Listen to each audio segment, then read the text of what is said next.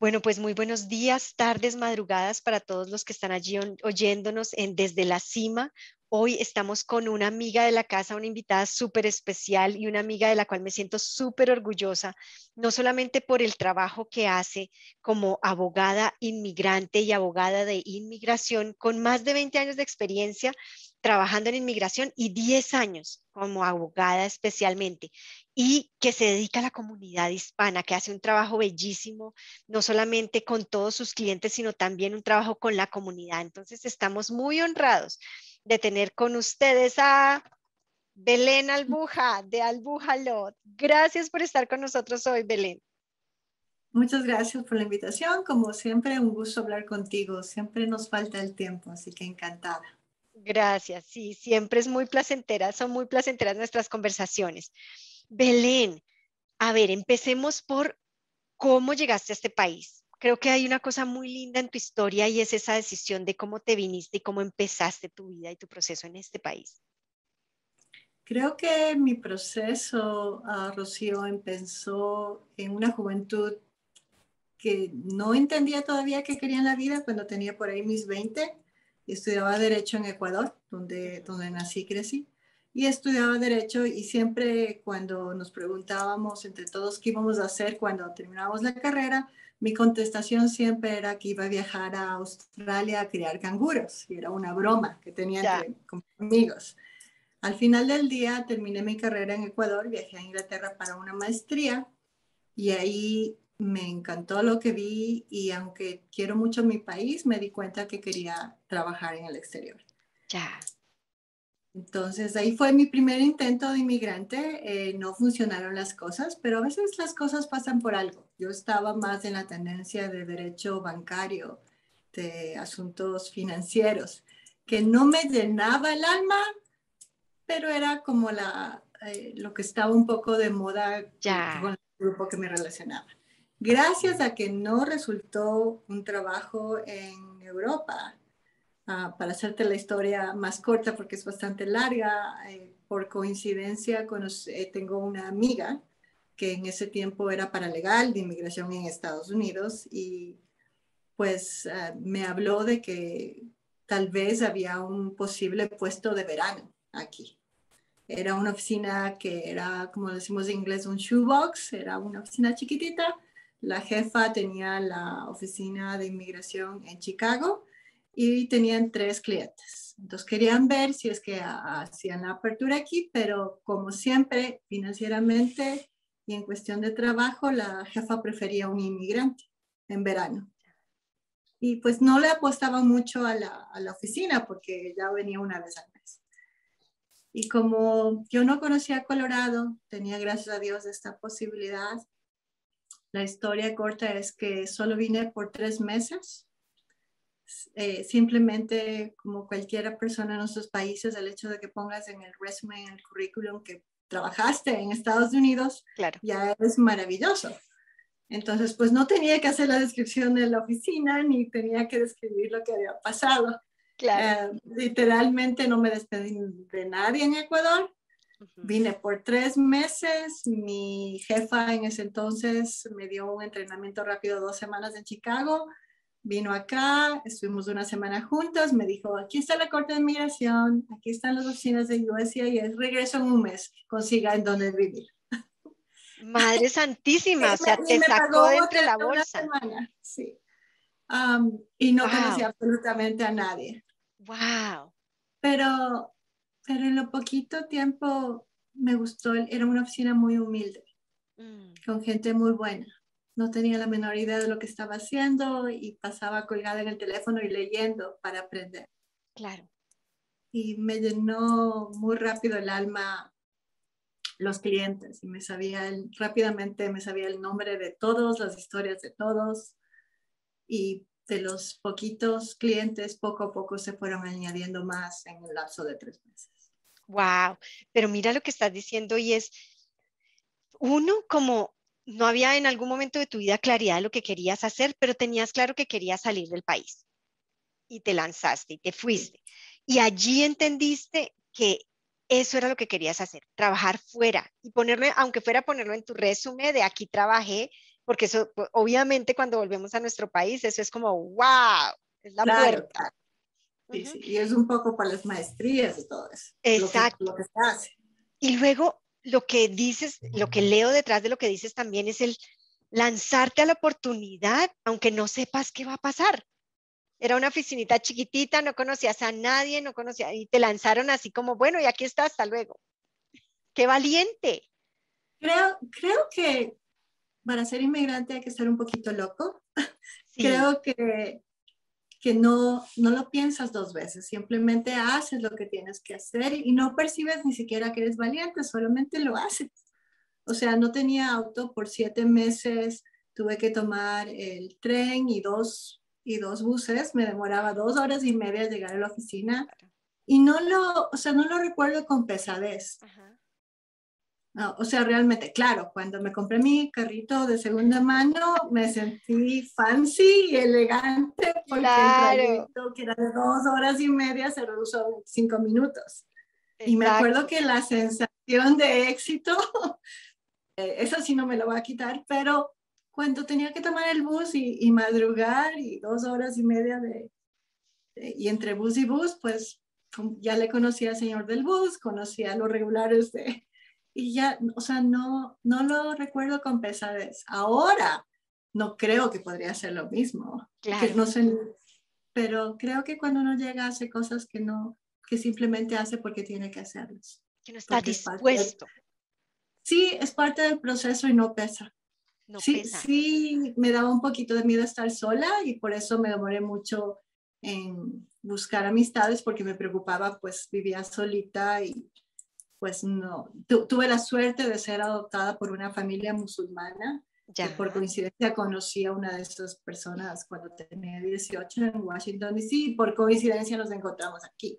Pero era mi grupo, o sea, yo era la latina que salía con un grupo de Palestina. Y, ellos por mucho, mucho tiempo fueron mi familia, porque me resultaba difícil buscar a, no, o sea, no tenía, no, no conocía a nadie y, y, la gente que conocía en el bus pues no sabía quién era y me preocupaba mucho porque yo estaba sola. Claro. Bueno, ¿y cuánto estuviste trabajando ahí? ¿Los tres meses solamente o qué pasó? A los tres meses, o al poco tiempo, a los dos, me di cuenta que amaba el asunto. Alguna vez en Ecuador quise hacer derechos humanos, el sistema fue muy duro. Ir a los juzgados como mujer fue muy um, deprimente. Eh, te, te, sentaban para verte literalmente las piernas o te manejaban unos, um, un argot y una poco respetuoso, lastimosamente, y, y, por eso yo me fui para lo financiero. Y aquí yo vivía encantada. Entonces, al poco tiempo, a los dos meses, funcionó para mí, funcionó para mi jefa, porque los casos se volvieron, se comenzaron a abrir, y en ese momento comenzó una, una bonita conversación para ver si, si logramos un auspicio.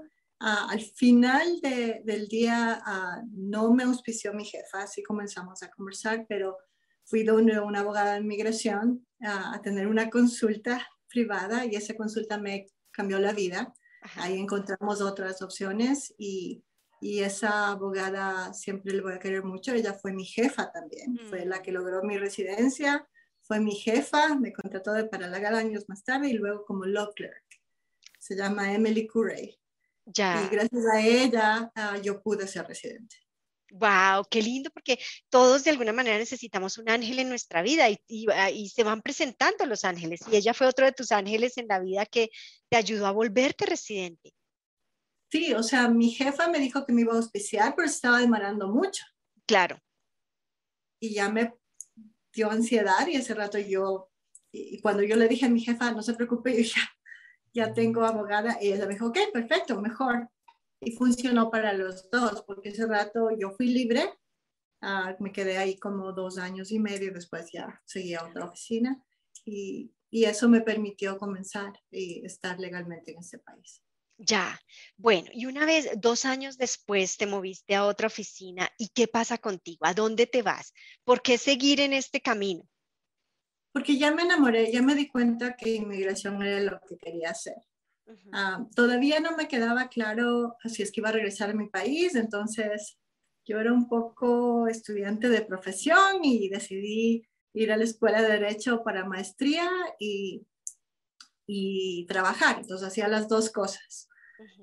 Y en ese momento me di cuenta que, que me, me encantaba ser paralegal, me encantaba porque me permitía estudiar sola y ayudar a mi jefa y me encantaba el trato con los clientes, pero ahí me di cuenta que, que necesitaba volver a hacer lo que mis intenciones eh, de Ecuador y mi papá, que siempre creo que es el hombre más importante en mi vida, junto a mi mamá, ah, me dijo, le, le, comenté que me quería quedar y me dijo, me parece, me dice, me parece perfecto, me dijo, solamente te recuerdo que Estados Unidos es muy duro y tú lo, lo que tienes que lograr en Estados Unidos es mínimo lo que tenías en tu país. Ya. Y fue... Subió la barra. Claro. Y ahí me quedó claro que el mensaje era, chévere que estés trabajando para legal, pero tú estudiaste derecho y necesitas ser abogada. Y también me di cuenta de manera personal que podía atender más a mis clientes si yo era abogada. Ya. Y ahí comenzó la parte más ah, sacrificada de este, de este camino que ha valido la pena. Ya, bueno, cuéntame. Y entonces entras a la universidad, vuelves a iniciar todo el proceso. ¿Cómo es? ¿Cómo es volverse abogada en este país? Suena muy elegante decir que entré a la escuela de Derecho. Yo pensé que iba a ser elegante, pues yo era estudiante internacional, tenía una maestría. Y no, no fue elegante, fue muy duro. Ah, la, primera, la primera agua, el baldazo de agua fría fue que uno viene un poco hasta creído porque pues uno es bilingüe, es profesional y, lo que no se da cuenta es que todos comenzamos desde cero y yo apliqué, ya tenía la maestría con ellos, dije, no, pues me van a aceptar. Qué ingenua yo. Llegó la carta con el sellito de la universidad y, y pues no, no me aceptaron. Y, ahí aprendí otra cosa, eh, aprendí que la persistencia es lo más importante. Eh, después de, de, estar triste y deprimida y pensar que era lo peor que podía haber pasado en mi vida, ah, me fui a la universidad, me presenté con el decano y le dije que yo necesitaba entrar a la escuela de derecho y que quería saber qué hice mal para que me digan que sí. Claro. Y yo finalmente soy tímida, excepto cuando se trata de las cosas que quiero. Es ah, importante. Sí, y tuve la suerte de que el decano era nuevo. Como era nuevo, me puso, tenía una laptop chiquita y me puso al frente de la laptop. Y en el proceso estaba lo que había pasado con mi aplicación. Entonces, alguien se equivocó en la aplicación y le puso como que no estaban completos todos los documentos. Entonces, nunca subió al grupo de profesores que hacen la lección. Y en ese momento me dediqué a acosar a la Universidad de Denver Mandaba emails cada mes para asegurarme que mi aplicación iba a ser considerada y que no haya errores administrativos. Creo que sabían de memoria mi nombre, que es difícil de pronunciar en inglés. Claro. Bueno, pero fíjate, ayer justamente teníamos una entrevista muy linda de alguien que decía, tienes que tomar tu caso como es tuyo, no lo dejes en las manos de los profesionales y que ellos decidan, no es tu caso, que fue lo mismo. Dígame en qué fallé, dígame, aquí estoy, aquí al frentecito suyo. Sí, y después me dijo, oh, lo siento, nos equivocamos. Me dijo, le faltó documento. Le dije, no, yo tengo los pedos, le mandé todo, pero ahí hay que ser práctica. No me servía de nada estar peleando. Ya, ya comenzó el año, ya, no lo que me, me, em, me, permitía eso es que conozcan mi nombre, asegurarme que no pase de nuevo y ya ahí era mi oportunidad de hacer seguimiento. Claro. Y, y sí, sí, conocieron mi nombre hasta que me llegó la aceptación. de no quitar el dedo del renglón. No, aquí estoy. Sí, ajá, y ahí fueron cuatro años muy duros que, que los siempre los vi en mi mente, manejaba por la I-25, veía la torre de la escuela de Derecho y creo que nunca he suspirado por un novio como suspiré por la, por, la, escuela de Derecho. Literalmente la veía y decía, quiero estar ahí. Y me, y me, visualicé ahí. Ya. y fueron cuatro años a duros, duros, duros. Duros por toda la, intensidad del estudio, duros porque estaba solita, duros porque... Creo que duros porque uno se imagina que las cosas, o sea, porque el nivel de lo que, de la, del, de comprometerse con uno mismo en un nuevo escenario, a veces no es, por más que uno lo imagina y que uno le ponga ganas, no sabe el nivel de compromiso al que está enfrentando. Solamente cuando ya estés ahí te das cuenta. Y como seres humanos creo que sí hubo momentos en que dije, no, esto no es para mí. Pero al mismo tiempo esos momentos me permitieron encontrarme con gente buena que me apoyó, mis padres, mi esposo, porque ya me casé. Ya mm. por ese tiempo me casé en la escuela de derecho. Y, y sí, o sea, había momentos duros en que ya físicamente estaba cansada. Trabajaba de 8 a 5, iba a la universidad de, de 6 a 9 de la noche y teníamos que leer 300 hojas. Claro. Claro. entonces sí, fueron cuatro años duros, ah, sin vida social, que valieron la pena solamente, porque para nosotros los abogados, termino los cuatro años de carrera, yo la hice en la nocturna. Y después de eso tienes que que, pasar el examen de la barra, entonces fue otro año más. Entonces realmente fueron cinco años. Ya.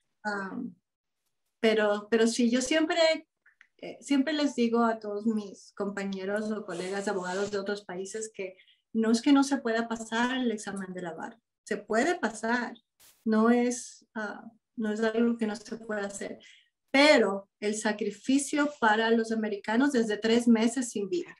Para nosotros, yo creo que es de seis meses sin vida, no porque nosotros necesitamos estudiar más, sino por el asunto del idioma y de la preparación del examen. Entonces, pero sí es posible. Claro, pero mira tan interesante y es que nos hablas del, de un compromiso real con uno mismo. O sea, como que no, no es que haya metas que, no sean, que sean imposibles, es que si tú quieres, tienes que comprometerte y todos los días aparecer y darle a lo que te has comprometido, sin vida social, cuando sea necesario, como tú lo estabas mencionando. Sí, sí, o sea, mi, mi esposo en ese tiempo literalmente no me veía. Mi hermana vivía con nosotros un tiempo y salía con mi hermana, eran los dos saliendo porque yo no salía. En representación. Sí, se, iban a tomar una cervecita juntos porque yo no estaba en las cervecitas. Ah, pero era un compromiso familiar, ¿no? Se, se convirtió en un compromiso familiar qué bonito, eso me parece muy lindo. Y es todos, había como un acuerdo, o sea, es todos empujando en la misma dirección, en todos, dirección. Todos, todos. los, mis seres más queridos hacían todo para facilitarme las cosas, o venían a verme, o me llamaban en las horas que ellos sabían que yo tenía de descanso, de break. Era una confabulación familiar. Mi esposo cocinaba y lavaba y hacía todas las cosas en el hogar. Claro. Ah, ¿Él es abogado también? No, no es abogado, pero ha, trabajado mucho tiempo con abogados, entonces él, ya sabía. Ya. También estaba un poquito loco. en la escuela de Derecho les dan clases especiales, hay un seminario para los esposos de los estudiantes por el nivel de compromiso. Ya. Y mucha gente se divorcia durante la escuela de Derecho y nosotros nos casamos durante el tiempo de la escuela de Derecho. Bueno, qué maravilla. Bendiciones de la escuela de Derecho, mira.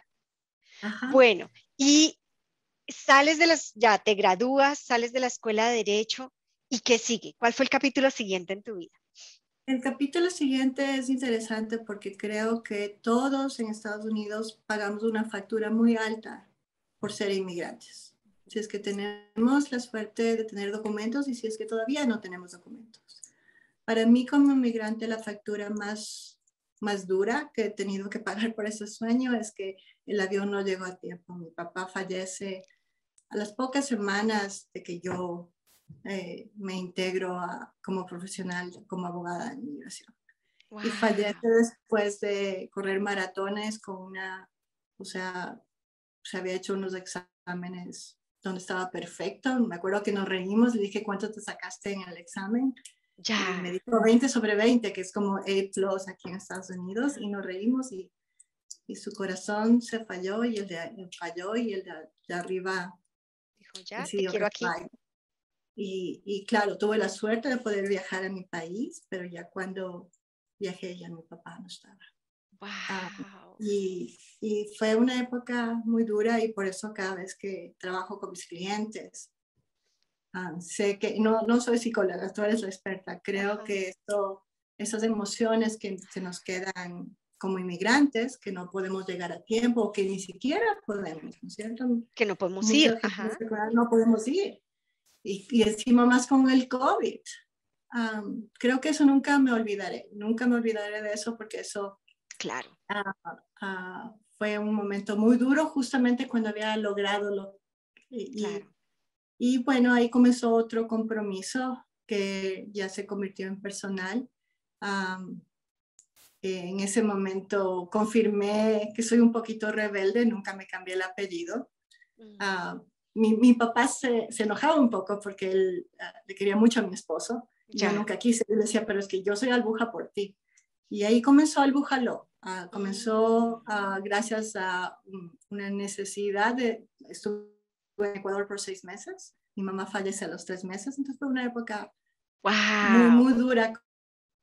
Tienes que volver, o sea, tienes que empezar.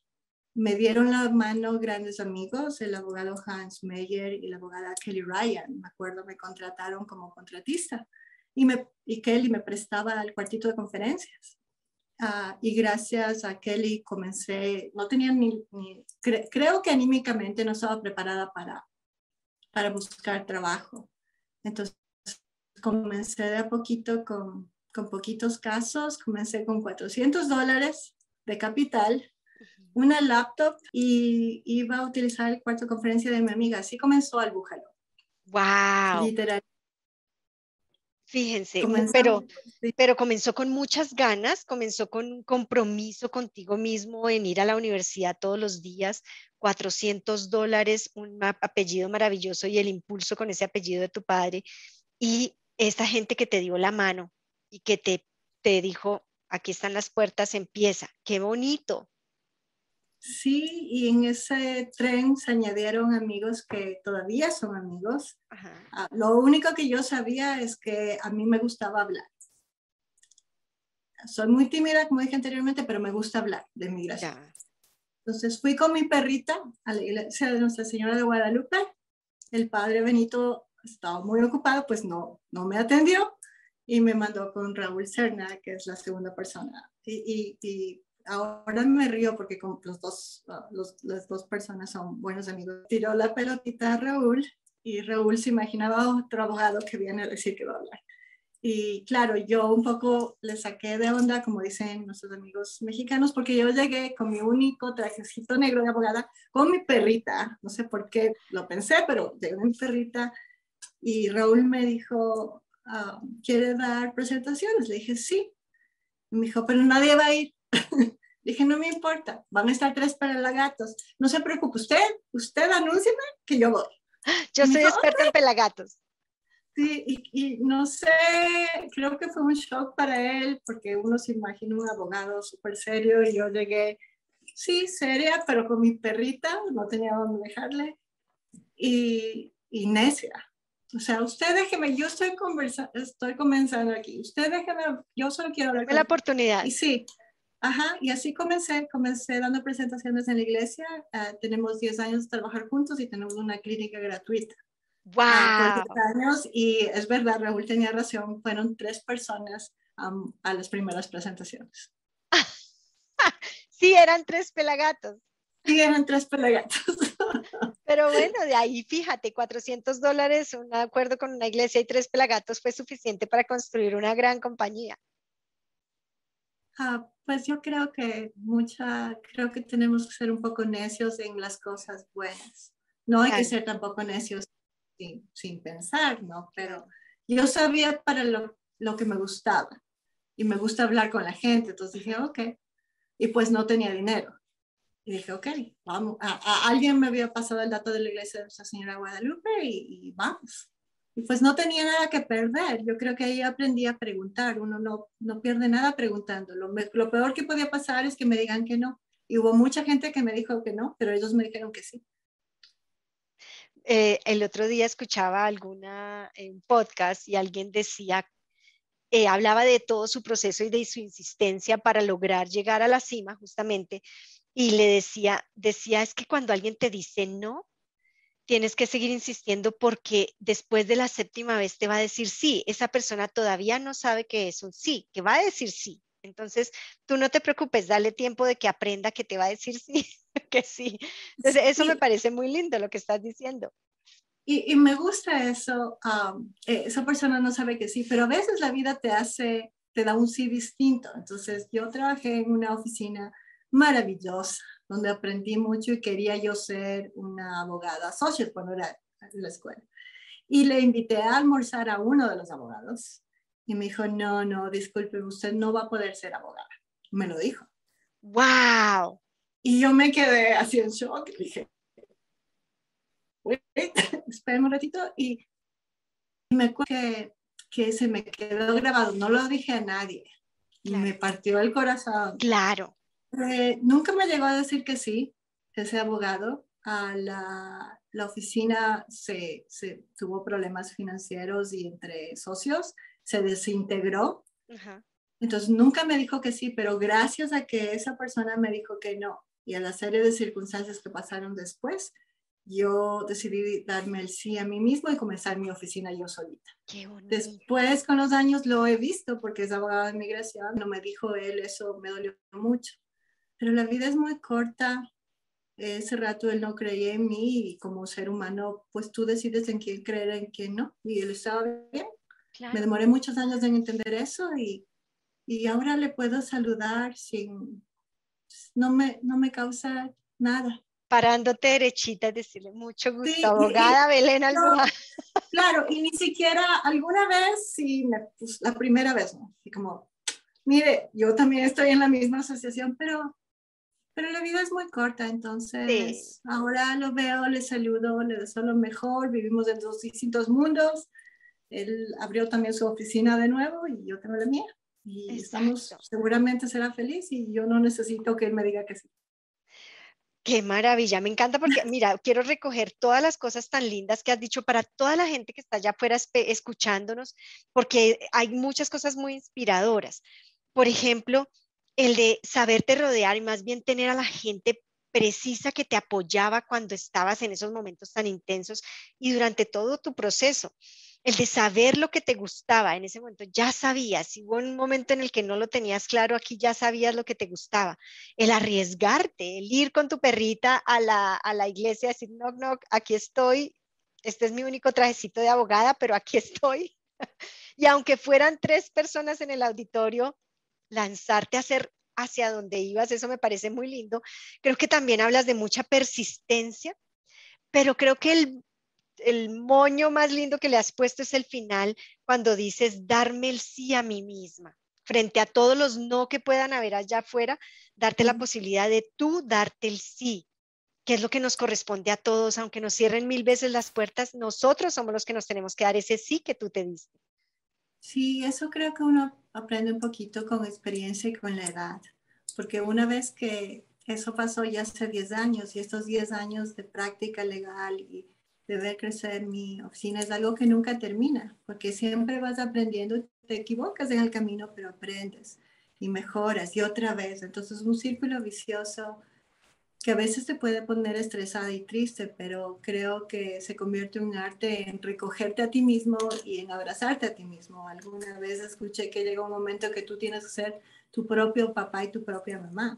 Los míos están en el cielo, pero incluso si es que las personas tienen la suerte de tener un papá y una mamá vivo y, y, porque no le queremos preocupar a nuestro papá o a nuestra mamá porque está afuera, nos toca a nosotros mismos abrazarnos y a nosotros mismos recoger las piezas. Claro. ¿Sabes? Creo que eso sí es bueno.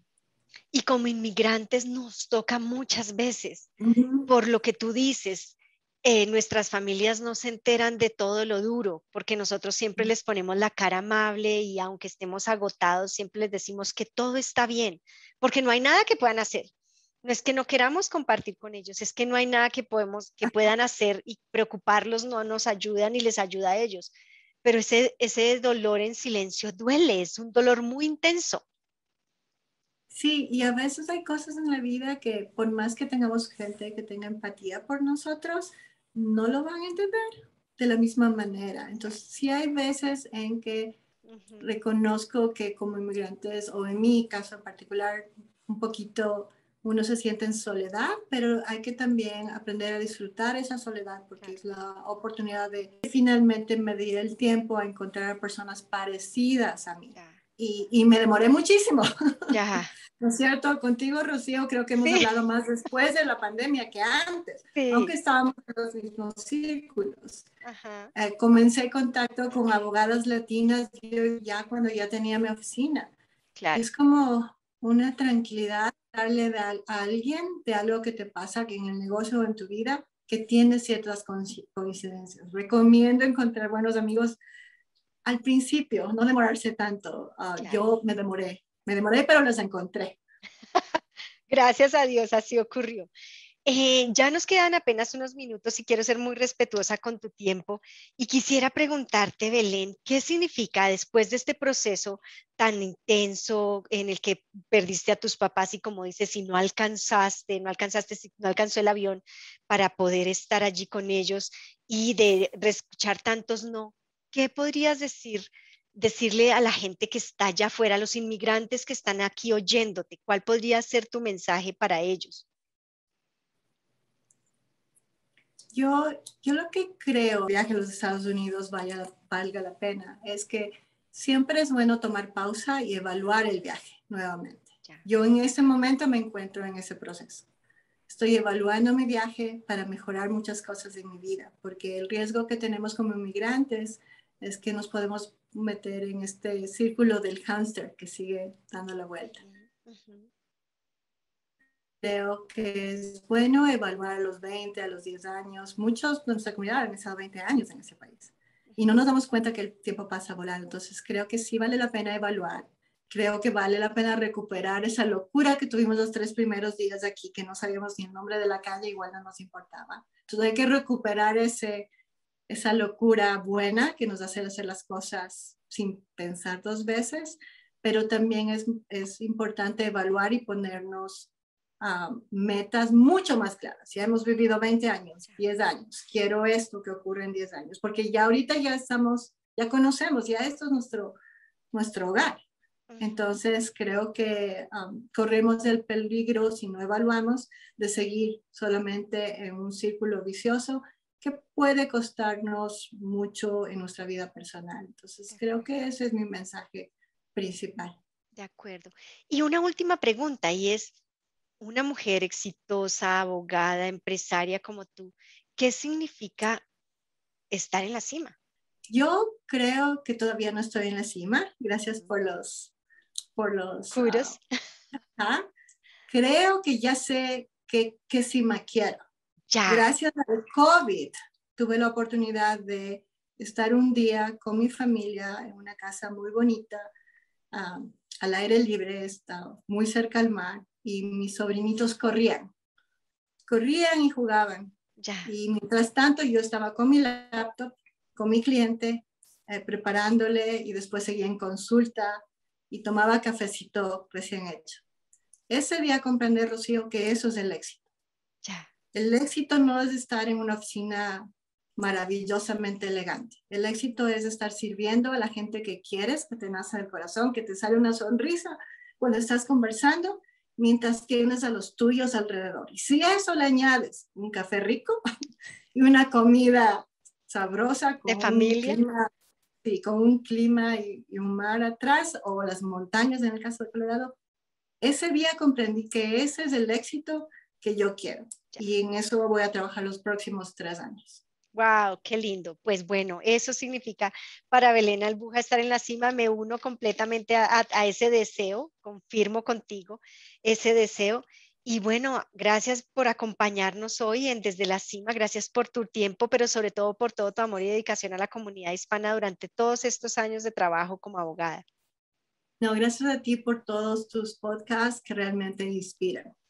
Gracias por seguirnos inspirando con todo el amor del mundo. Ya saben, síganos, estamos aquí en Desde la Cima, denos like si todavía no lo han hecho, compartan para que muchas más personas se beneficien. Si conocen a alguien que debería estar aquí, por favor déjenos saber.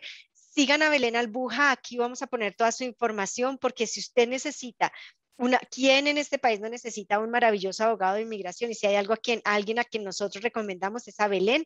Así que aquí encuentran toda su información para que la sigan, escuchen también todas sus, sus conversaciones y en las veces que salen radio y demás, porque todas son absolutamente importantes.